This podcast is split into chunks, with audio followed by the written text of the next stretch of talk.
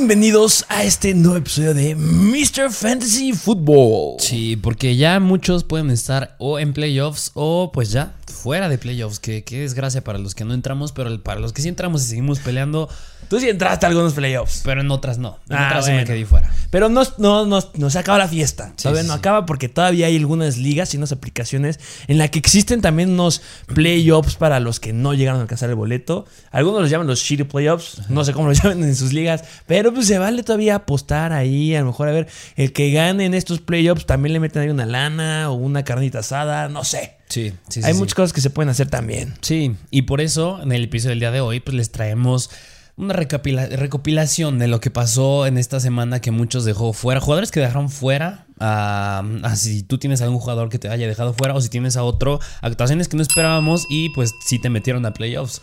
Que justamente era lo que estábamos analizando. No sabemos hacerlo específicamente como de este me dejó fuera y este me dejó adentro. Y terminamos diciendo que, ok, vamos a tomar esos jugadores, pero vamos a hacer también un análisis interesante de algunos jugadores que podrán tomar relevancia. Que estarán en el episodio de waivers del día de mañana, pero que también si tú los llegas a tener en la banca, porque algunos los recomendamos, digas en el live stream, ¿qué me dices la recomendación que les aventamos de Justin Jackson de agarrarlo sí. en el live stream? Si lo agarraste tú muy bien, porque ya viste lo de Eckler, pero ya lo abordaremos a continuación.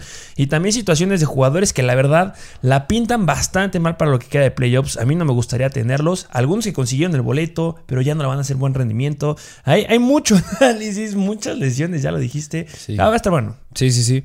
Pero ¿qué te parece si nos vamos de lleno, empezando con estos análisis bastante interesantes? Vámonos a los análisis de esta semana 14, pero que no es semana 14, entrando semana 15 y que es específicamente de los playoffs. Y pues vámonos con el primer jugador. A mí me gustaría hablar. Vamos uno y uno, pero este sí yo lo quiero tomar. Rashad Penny. ¿Qué onda con Rashad Penny?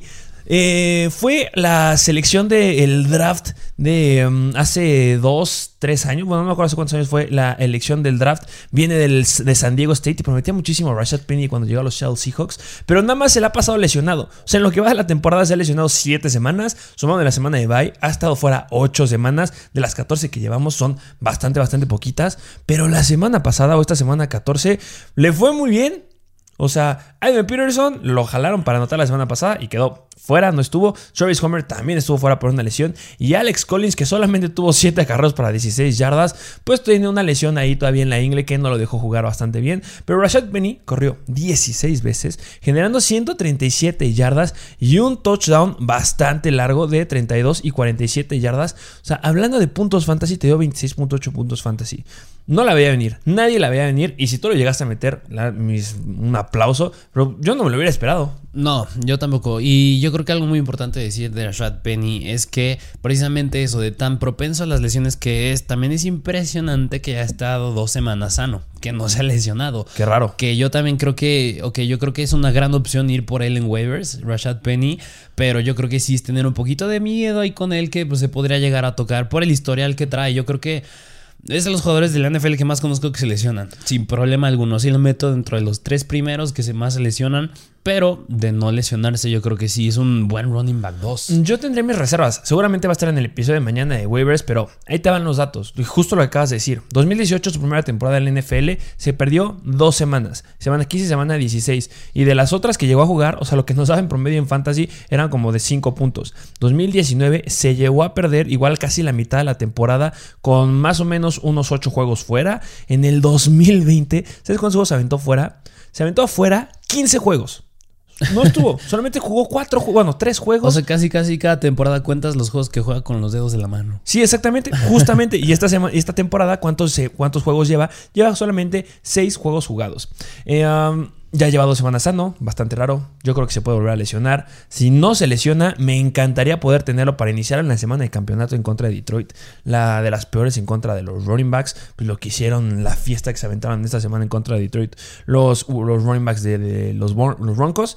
Pero pues bueno, considérenlo. Si lo metiste, muy muy bien. Pero si no, o sea, si lo metiste, te consiguió el boleto a playoffs. Porque seguramente era tu flex. Sí. Eh, vamos con otro el siguiente. ¿Qué Sí. traes? Siguiente jugador que, bueno, no sé si decirle jugador, pero más bien me gustaría abordar como situación de running backs en este equipo, que es Vaya los Tennessee situación. Titans, porque pues entramos en el live stream del domingo y nos preguntan mucho entre meter a Hilliard, meter a Foreman, meter a incluso a McNichols, y no sabíamos a quién decirles. Yo creo que nos fuimos por Foreman, pero estaba más el debate entre McNichols o Hilliard, pero al final del día, por el miedo y la incertidumbre que causaba, pues les dijimos que nada más metieran a Foreman y ya, y con buena razón, o sea, porque Foreman fue el que se quedó con la mayor parte de las oportunidades, o sea, en cuanto a snaps, estuvieron muy parejos los tres. Claro que con la ausencia de Derrick Henry. Estuvieron muy parejos los tres, pero el que tuvo las oportunidades fue Donta Foreman. O sea, corriendo 13 veces, 47 yardas y un touchdown. Yo creo que el touchdown sí lo ayudó bastante. Y por eso mismo, yo lo consideraría, no sé tú cómo opines, un flex con upside de touchdown. O sea, yo creo que es un jugador dependiente del touchdown. Y me, da, me sigue dando miedo que sigue estando ahí Hilliard y McNichols, a pesar de que ellos no tuvieron tantos acarreos. Sí, estoy de acuerdo contigo. Tú lo llegaste a comentar, este, bueno, lo acabas de decir. El único que recomendamos fue Donta Foreman, running 1, y planteamos escenarios. Eso hay que dejarlo bien claro. Había tres escenarios. Uno, que Donta Foreman fuera, eh, Donta Foreman fuera el running back 1 y que el running back 2 se quedara el buen Dontrell Hilliard, que era la que yo esperaba. Número 2, que llegara, llegara Jeremy McNichols y que me desplazara a Dontrell Hilliard. O la tercera opción, que dijimos que era la peor, que, que fuera un consenso de tres. Y fue lo que sucedió. Sí. Metieron un consenso de 3 que le dejaron el volumen obviamente a Dontre Foreman, pero pues 13 acarreos, la verdad no se me hace algo tampoco impresionante y si no hubiera sido por el touchdown, 7 puntos bastante malos para un juego que recargaste sumamente a la carrera y que fue en contra de Jacksonville que los dejaste en 0 puntos, que tenías que acabarte el reloj. eh, um, Y, no. y mira, yo creo que algo importante que nada más, o sea, si tienen a Donta Foreman lo consideren. O sea, dijimos que tuvo la mayor parte de las oportunidades, pero McNichol se quedó con ocho acarreos también. O sea, no está tan lejos tampoco. Así que ahí tengan cuidado. Conclusión, ¿qué hacemos con el backfield de los Titans? Solamente nos meteríamos con Donta Foreman como un flex con upside por el touchdown. Ajá. Si no te mete touchdown te dejar decepcionado y la verdad yo sí buscaría algún otro running back por ahí que me pudiera ayudar un poco más. Sí. Pero bueno, los otros ya ni los tocaría. Eh, uh, vámonos al siguiente jugador. Siguiente. Bueno, siguiente análisis que tenemos. Tyson Hill. Ok. Tyson Hill fue un quarterback que pusimos en los starts de esta semana y eh, le ganaron a los Jets. Eso fue bastante, bastante bueno. Y pues, las malas noticias es que no tuvo touchdowns. Pero, compadrito, tú lo llegaste a decir en el live stream.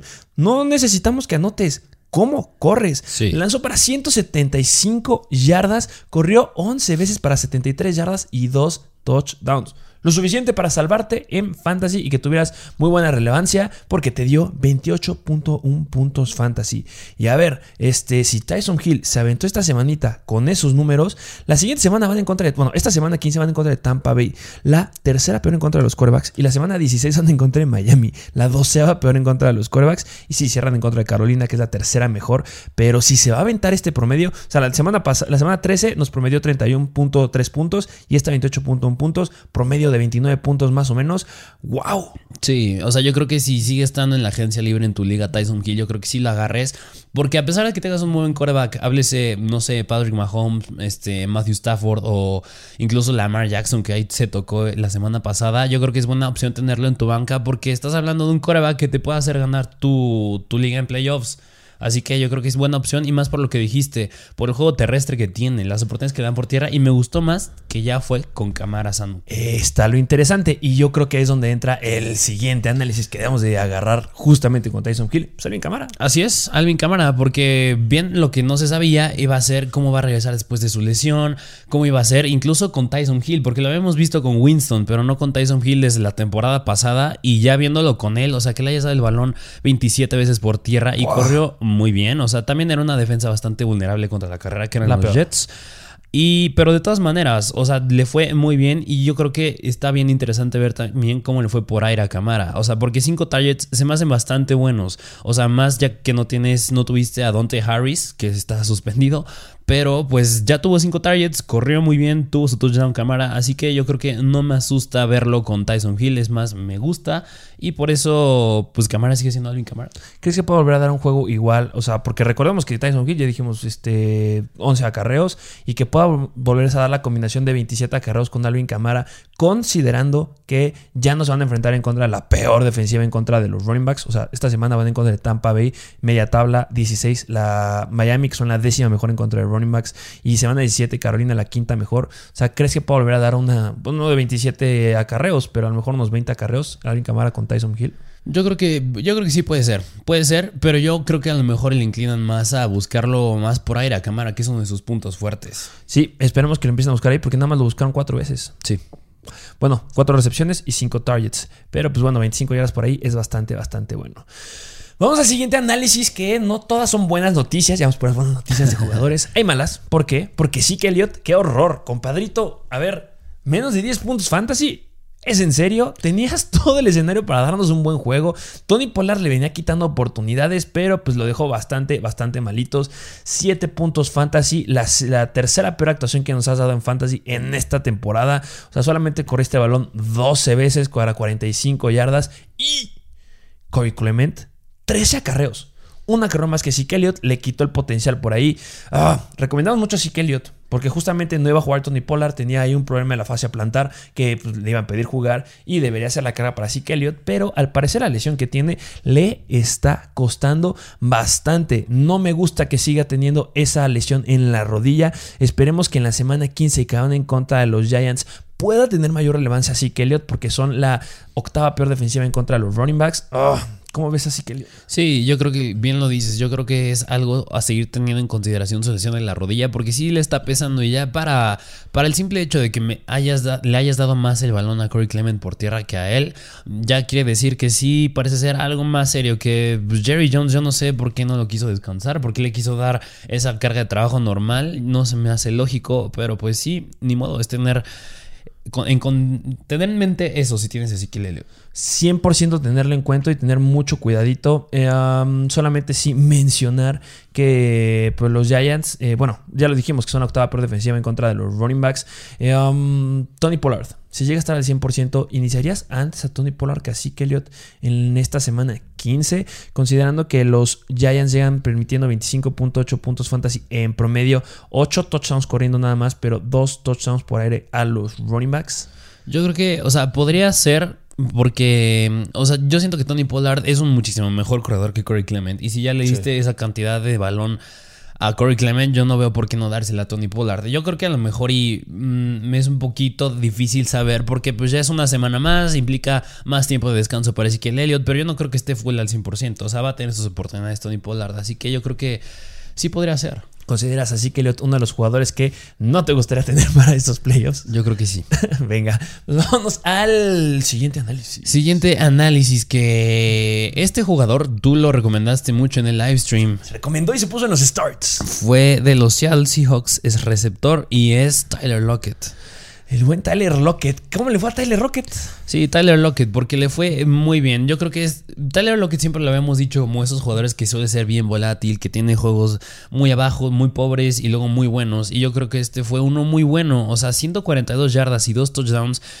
Y lo que no me gustó fue que nada más fue en 5 recepciones. Pero bueno, logró producir. Russell Wilson lo encontró en un pasesote hermoso de 55 yardas. Pero yo creo que va muy de la mano que DK Metcalf no está concretando bien. O sea, nada más atrapó 4 para 43 yardas. Y si sigue jugando así Metcalf, yo creo que Tyler Lockett es una muy buena opción en playoffs. Y más porque Russell Wilson ya se está viendo como el Russell Wilson que es. Poco a poco está mejorando Russell Wilson, eso me está gustando. Y bueno, es difícil de poder atinarle, bueno, no atinarle, pero que el análisis sí te concluya de forma favorable a un wide receiver que es tan vulnerable. Muy bien con la predicción de Tyler Rocket, espero que sí lo hayas empezado. 25.2 puntos fantasy. Sí. Desde los jugadores que seguramente te consiguió el boleto a playoffs, porque muchos lo están infravalorando. Y DK Metcalf, lo dijimos, Tyler Rocket va arriba de DK Metcalf en esta semana. Y yo creo que para la siguiente volverá a estar Tyler Lockett por encima de DK Metcalf. Si es que no llega a pasar algo con el perímetro de los Rams en el partido de hoy en la noche. Sí, y como detalle extra, pues la semana pasada sí lo superó en targets Lockett por uno más. O sea, tuvo 9 y que Metcalf 8. ¿Qué es lo que viene teniendo? Tiene muy buen volumen este Tyler Lockett. Sí. Ah, pobre DK, pero pues ni modo. Este, um, vamos al siguiente análisis que les traemos, porque también se recomendó a un running back en los starts y se habló mucho en la semana. Y dije, a ver, este jugador de los Kansas City Chiefs, este running back de los Kansas City Chiefs, si da una buena semana en esta, en la semana 14, en lo que era los playoffs, me fascinaría tenerlo. Y Clyde Darceler nos dio una muy buena participación en esta semana 14. ¿Por qué? Porque metió dos touchdowns. Metió dos touchdowns para 10, dándonos 19.2 puntos fantasy. Ah, una oportunidad se quedó bastante corto. 10 eh, acarreos para 37 yardas. Pero también recordemos que fue un partido horrendo. Que también Darrell Williams llegó a tener su touchdown, si no me equivoco. Eh, estuvo horrible. Los Raiders no metieron ni las manos. Abusaron de ellos. 48 a 9 puntos. Pobres Raiders. Eh, um, espero un mejor escenario para el buen Clyde Arcelor. Me gusta. Si lo tengo para playoffs, es una gran, gran opción. Considero que va a ser una máquina de touchdowns en lo que queda de los playoffs. Y pues partidos favorables lo llegamos a decir, lo que queda de playoffs tiene partidos muy muy favorables porque van en contra de los Chargers en la semana número 15, que es esta, que son la quinta, sexta peor. Luego viene Pittsburgh, que igual son la octava peor. Y después viene Cincinnati, que igual están dentro de las, la onceava, doceava peor defensiva en contra de los running backs. Sí, como bien lo dices, Clyde Arcelor tiene las oportunidades en zona roja y con eso lleva a touchdowns. Venga, siguiente. Siguiente, bueno, también me gustaría llamarle situación de running backs, porque como bien lo dijimos en los Titans, este sí me gusta, este sí es más positiva la situación y es de los Denver Broncos y pues aquí estamos hablando de Melvin Gordon y Javonte Williams, que qué juegazo tuvieron los dos en contra de los Detroit Lions. Y pues, bueno, yéndonos un poco más a los números, Gordon, o sea, venía regresando de su lesión, no se sabía si iba a tener buena carga de trabajo o no, pero sí la tuvo, o sea, 24 veces corriendo el balón y 111 yardas y dos touchdowns, o sea, no se vio ni que tuviera ninguna lesión Melvin Gordon y Javonte Williams, pues sí, como lo dijimos, yo creo que yo esperaba que tuviera más oportunidades Javonte, pero desgraciadamente tuvo nada más 15 acarreos, 73 yardas y un touchdown, que yo creo que sigue siendo bastante eficiente, pero pues Gordon también suele, es eficiente y pues si el running back titular es eficiente, pues no veo por qué darle más el balón al running back que está atrás, que en este caso es Javonte Williams, y así les funcionan los Broncos para ganar. Sí, el buen Javonte Williams, a pesar de ser el running back 2, te dio 21.3 puntos fantasy. Justamente nos llegaban a comentar en el live stream o en los comentarios de la, aplicación, de la publicación que hicimos en Instagram de Mr. Fantasy Football. Eh, um, entonces significa que si ponen de start a Javonte Williams, no va a jugar Melvin Gordon. Y no, tú lo dijiste en el live stream. O sea, no porque estamos poniendo a Javonte Williams significa que Melvin Gordon no va a jugar. Simplemente yo creo que la mayoría de la gente va a meter a Melvin Gordon y se la puede llegar a pensar con Javonte Williams. Melvin Gordon metió 23.1 puntos fantasy. Solamente dos puntos fantasy más que Javonte Williams. Sigue siendo más productivo en fantasy Javonte Williams en relación a las oportunidades que le dieron. Siete carreros menos y cada tiene nada más dos puntos menos en fantasy. Increíble. Y consideremos que Melvin Gordon clavó dos touchdowns. Entonces, Javonte Williams con un touchdown por tierra y uno por aire. Me sigue gustando más que Melvin Gordon. Y lo repito, el siguiente año va a estar en el primer round de fantasy este, para que lo agarres. Sí, y yo creo que si tienes a cualquiera de los dos, Melvin Gordon y Javonte Williams, yo creo que ya no dudes en iniciar a ninguno. O sea, ya tienen un muy buen calendario de aquí a, pues, a lo que resta de la temporada, mm, más específico playoffs. Así que qué bueno si los drafteaste, si los tienes. Y pues como bien lo dijiste, el próximo, año, ah, el próximo año será una historia diferente con Javonte Williams. Así es, porque se acaba el contrato de Melvin Gordon. Esta semana van a encontrar a Cincinnati, que es la novena peor, bueno, no novena, la onceava eh, peor defensiva en contra de los running backs. Luego van contra las Vegas Raiders, la tercera peor defensiva en contra de los running backs, que ya vimos que anotó Clyde Dorseler y anotó este Darrell Williams. Y semana 17 de campeonato van en contra de la quinta, sexta peor defensiva en contra de los running backs, que son los Chargers. Me encantan. Y ahora hablemos de. No va a ser esta vez nada más un jugador. Vamos a hablar de un equipo.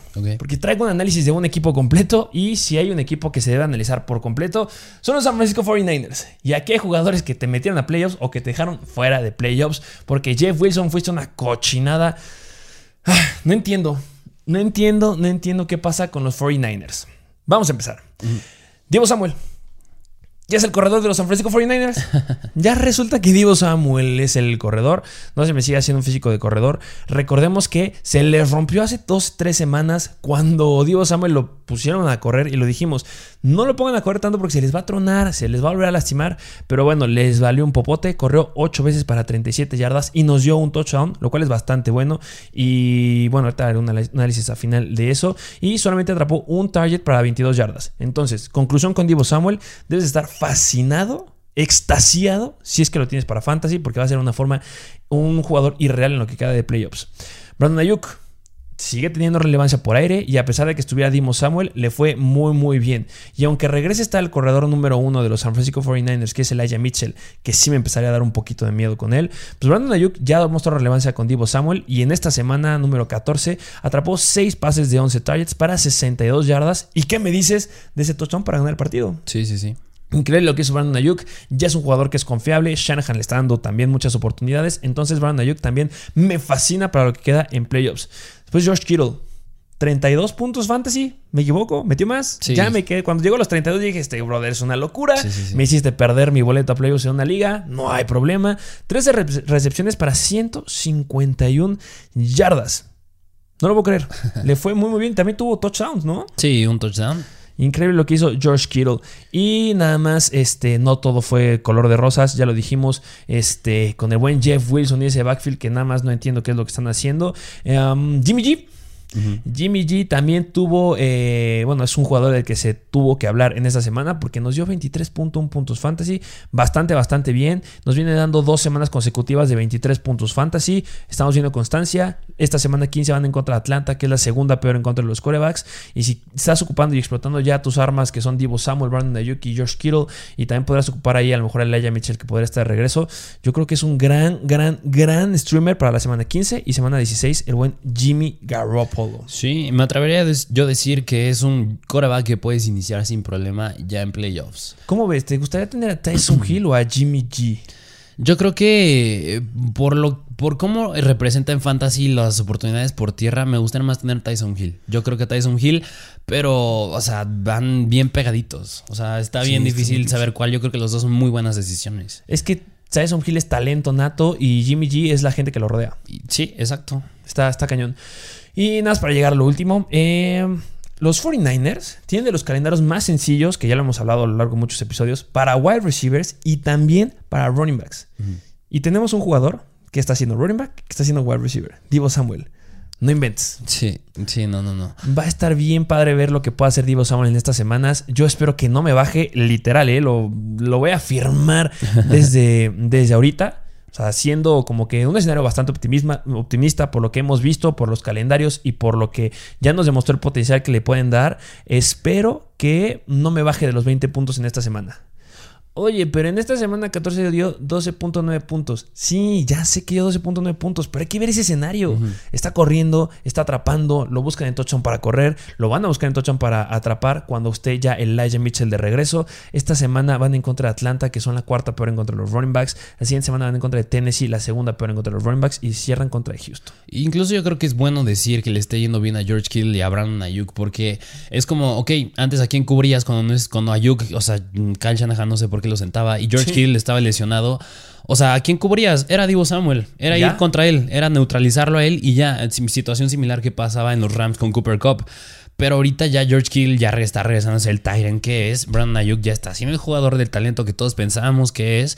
Y pues ya es como, ok, ya abres más la cancha para Divo Samuel y tiene mejor oportunidades para meter touchdowns como bien lo hizo. Sí, simplemente esta semana es un no es un borrón porque de verdad lo que vimos por tierra fue increíble, pero pues ah, debe estar bastante feliz. Espero que no te haya dejado fuera nada más por estos 12.9 puntos fantasy, pero pues se merece que, bueno, vamos a hablar mucho de él en estas semanas. Sí, sí, sí. Vámonos a un análisis más, todavía tenemos más. Sí, sí, sí, uno más Venga. hablando en este mismo juego que fue de los 49ers en contra de los Cincinnati Bengals, pero ahora del lado de los Bengals, porque un receptor novato que ya regresó a ser el wide receiver que nos tenía acostumbrados al inicio de la temporada y es Jamar Chase. Porque Jamar Chase se quedó con 5 recepciones, 77 yardas y 2 touchdowns y me gustó, no sé si es tan bueno para T. Higgins, pero tuvo un target más, más que él. O sea, tuvo 8 targets y T. Higgins 7 nada más.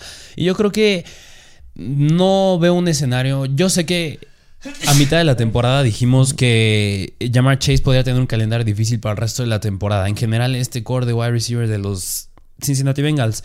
Pero pues yo no creo que eso le pueda afectar mucho ni a T. Higgins ni a Jamar Chase. ¿Por qué? Porque los Cincinnati Bengals tienen un récord de 7 ganados, 6 perdidos. Estás en una división bien competida con los Ravens, este, Steelers y los Cleveland Browns. Tienes que buscar tu boleto a playoffs y eso que implica ganar partidos, buscar el juego aéreo, meter touchdowns. Y yo creo que ahí es donde podría entrar, yo creo que más llamar Chase que T. Higgins. Que T. Higgins sigue siendo bastante eficiente. O sea, el que digamos que llamar Chase va a ser relevante de aquí a futuro no quiere decir que sientes a T. Higgins. Es misma situación que nos preguntaban con los running backs de los Broncos. Y yo creo que por eso llamar Chase podría llegar a ser ese wide receiver en quien puedes confiar como bien lo fue al inicio de la temporada. Um, sí, este, sí, me- ah, es que tengo aquí un conflicto porque, justamente cuando empezamos a confiar mucho en un wide receiver, ah, nos deja decepcionados.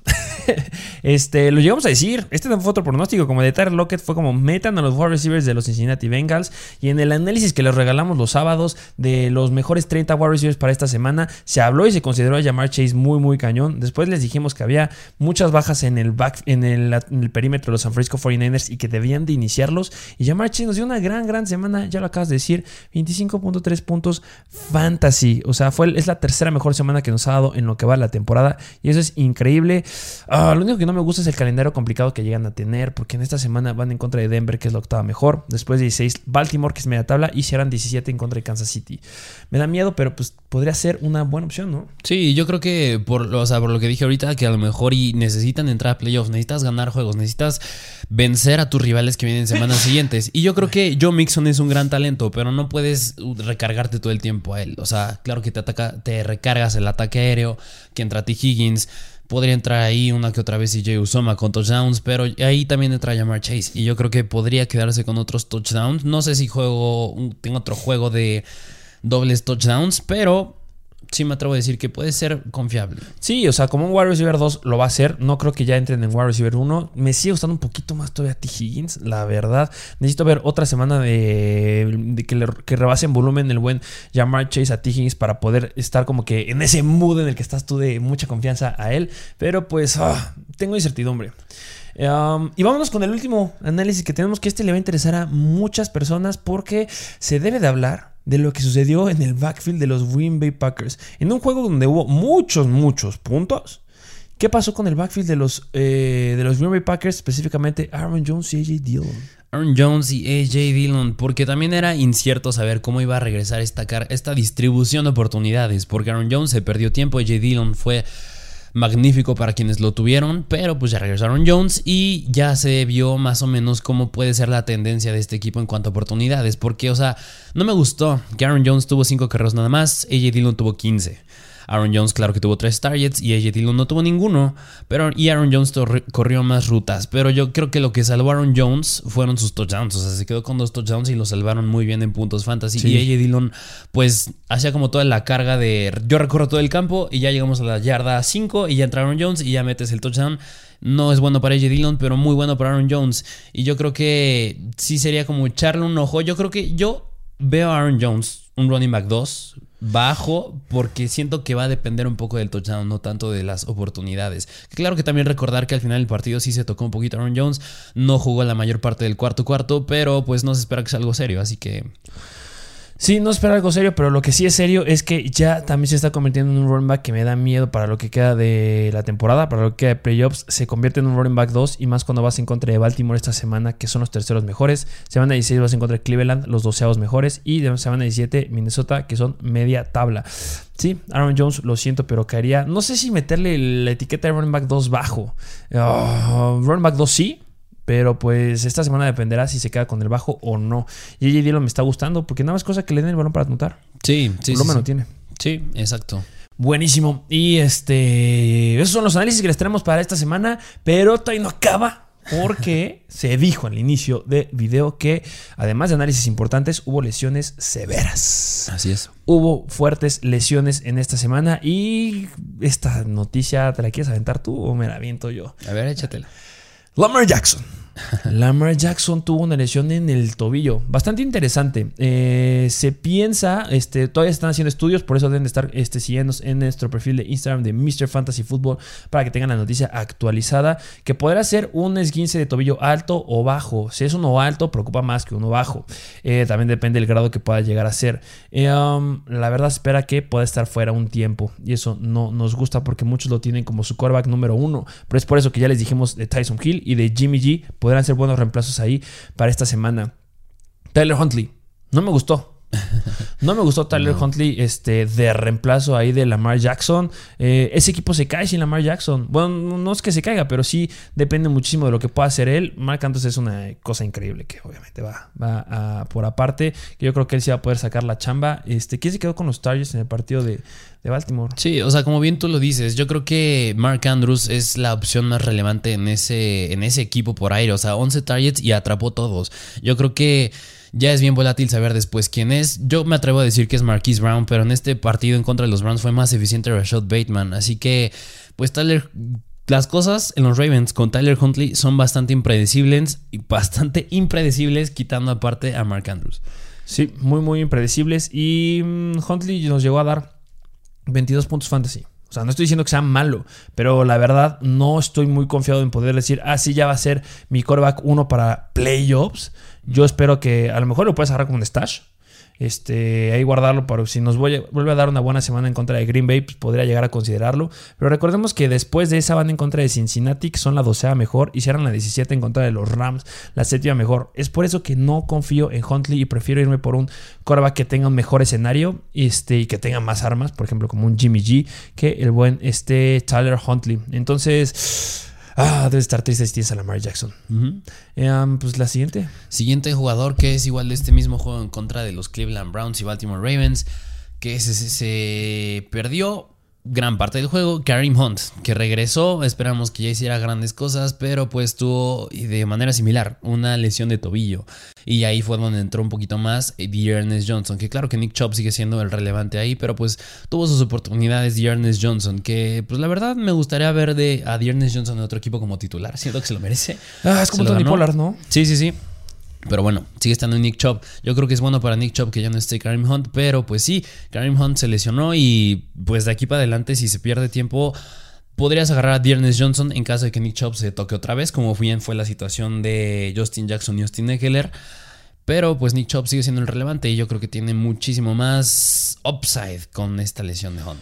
Yo espero que Hunt sí regrese. Yo espero que Hunt no, vaya, no se vaya a perder esta semana y le da lo deseo, porque van en contra de las Vegas Raiders, la tercera pérdida defensiva en contra de los running backs. Ya lo dijimos, lo que hizo Darrell Williams y lo que hizo Clyde Edwards um, en caso que no llegue a jugar Hunt, sin ningún problema podrán meter a Dearness Johnson como un flex en esta semana. Yo creo que podría ser ahí la opción. Y pues igual si se a tronar este Nick Chubb, pues este Dearness Johnson es un running back increíble, nivel Alexander Mattison sin Dalvin Cook. Sí. Otra lesión, eh, Trey McLaurin sufrió una conmoción en el partido de los Cowboys y la verdad, sí, McLaurin no puede jugar en la semana 15 en contra de Filadelfia. Me sería difícil poder considerar a un wide receiver de los Washington, del Washington Football Team para poder confiar. Me gustaría más apoyarme en los Titans. Pobre McLaurin, puede ser que se la llegue a perder. Recordemos que hubo jugadores en esta semana que no llegaron a jugar por una conmoción, como por ejemplo este Elijah Mitchell. Entonces, si lo tienes, oh, busca un reemplazo. ¿Qué otro? Sí, otra situación que fue en los Houston Texans, que pues aquí fue un poquito bueno que no jugara David Johnson la semana pasada, porque así Rex Burkhead tuvo oportunidades, fue eficiente, o sea, tuvo relevancia por aire, o sea, se quedó con 4 recepciones, 26 yardas y por tierra 40 yardas, o sea, me parece que estuvo en los 10 puntos y fue bastante bueno si lo iniciaste yo creo como un flex, pero pues tuvo una lesión y en su lugar entró Royce Freeman que corrió una cochinada. O sea, me estás diciendo que 11 acarreos y 1.4 yardas por acarreo. Corrió muy mal y yo creo que si, si se llega a perder, otra vez el escenario en que Rex Burhead se pierda tiempo. Yo creo que a lo mejor y puede ser David Johnson y Royce Freeman, pero pues yo no me metería con ninguno de ellos dos. Yo creo que sigue siendo con el que me metería este Rex Burhead, pero si no está él, no me meto con nadie más. Van en contra de Jacksonville en esta semana, que es media tabla, y el tema o la discusión interesante va a ser en la semana 15 en contra de Jacksonville, en contra de los Chargers, que van en la semana 16 a ver quién es el running back 1, que puede hacer un flex de turbo emergencia. Pero recuerden que te dieron un running back de Houston, no está nada padre. Mm. no confíen en ellos. Em, otra noticia: eh, Chelo Haneke se lastimó, tuvo una lesión de rodilla ah, en el cuarto cuarto en contra de los Cowboys. Entonces. Ah, no me gusta. Taylor Haneke es un quarterback que saben que nos gusta aquí a nosotros. Y pues bueno, si no está, iría a Kyle Allen. Pero eh, no me confiaría a Kyle Allen, la verdad. Sí, sí, sí. Y última, una lesión que esta sí te duele. Yo creo que a muchos, yo creo que a muchos porque es el running back 2 general en todo, todos puntos fantasy. Y eso Austin Eckler. Austin Eckler que pues tuvo su lesión de, de tobillo. Aún me parece que se tiene que ver qué, tan severo es. Similar situación a la de Lamar Jackson. Pero pues después, del después de que salió, lo vimos, tú y yo lo vimos en el juego. Le estaban poniendo tape. Se decía que sí podía regresar al juego, pero pues ya no regresó. Y en su lugar, Justin Jackson y Joshua Kelly, pues tuvieron toques bastante similares al balón. Creo que estuvo casi que estuvieron muy parejos. Y lo que preocupa con Austin Eckler, Austin Eckler es que tiene un juego en jueves en contra de los Chiefs. Y ahí podría complicarse un poco para él. Dudo bastante que pueda llegar a estar listo para esta semana, a pesar del diagnóstico que pueda llegar a ser. Si no es muy severo, no lo arriesgues porque los Chargers ya podrían, ya deben de estar pensando en los playoffs. Entonces, mejor enfócate en el partido en contra de la 16 en contra de Houston y Denver para que pueda estar al 100 Austin Eckler y no lo arriesgues tanto en Kansas City. Hemos visto situaciones similares en estas semanas que han arriesgado jugadores de forma innecesaria y se terminan tronando más. Eh, yo me iría por Justin Jackson, a pesar de que ya hemos visto una repartición bastante similar con Joshua Kelly. Me gusta un poquito más Justin Jackson porque en la semana número 13 le dieron 6 acarreos, o sea, ha mejorado el nivel y volumen de acarreos y pues creo que podría ser el running back uno de ese equipo, pero no nivel Austin Eckler. Recordemos que la temporada pasada ya hubo una situación en la que llegó a estar Justin Jackson y Joshua Kelly y Joshua Kelly fue el que levantaba la mano. Entonces ahí puede ser un consenso bueno, pero pues si necesitas un running back, pues van a estar en los waivers. Pues venga, esos fueron los análisis que les traemos en esta semana. Fue un episodio no tan largo. Espero que lo hayan disfrutado y que lo hayan visto todo, porque sí es bien interesante y bien importante tener a estos jugadores y considerarlos si es que los tienes en tu equipo. Eh, recuerden estarnos siguiendo en Instagram, en Mr. Fantasy Football. Recuerden que el resultado o el ganador del reto de Mr. Fantasy de la semana número 14 para ganarse un Madden para PlayStation 5 será publicado en el episodio del miércoles. Entonces, muy atentos ahí y veremos si llegamos a los mil suscriptores en YouTube. Será otro reto si no, ¿saben qué? Se cancelan los retos Mr. Fantasy porque solamente le estamos pidiendo que se suscriban. De verdad es lo único que queremos y que les pedimos. Échenos la mano para poder ya estar arriba de los mil en esta semana. Y bueno, si nos escuchan un podcast, muchas gracias. Y algo más que agregar. Ya se saben, suscríbanse y dejen su like. Muchas gracias por formar parte de la mejor comunidad de fantasy fútbol en español. Y nos vemos a la próxima.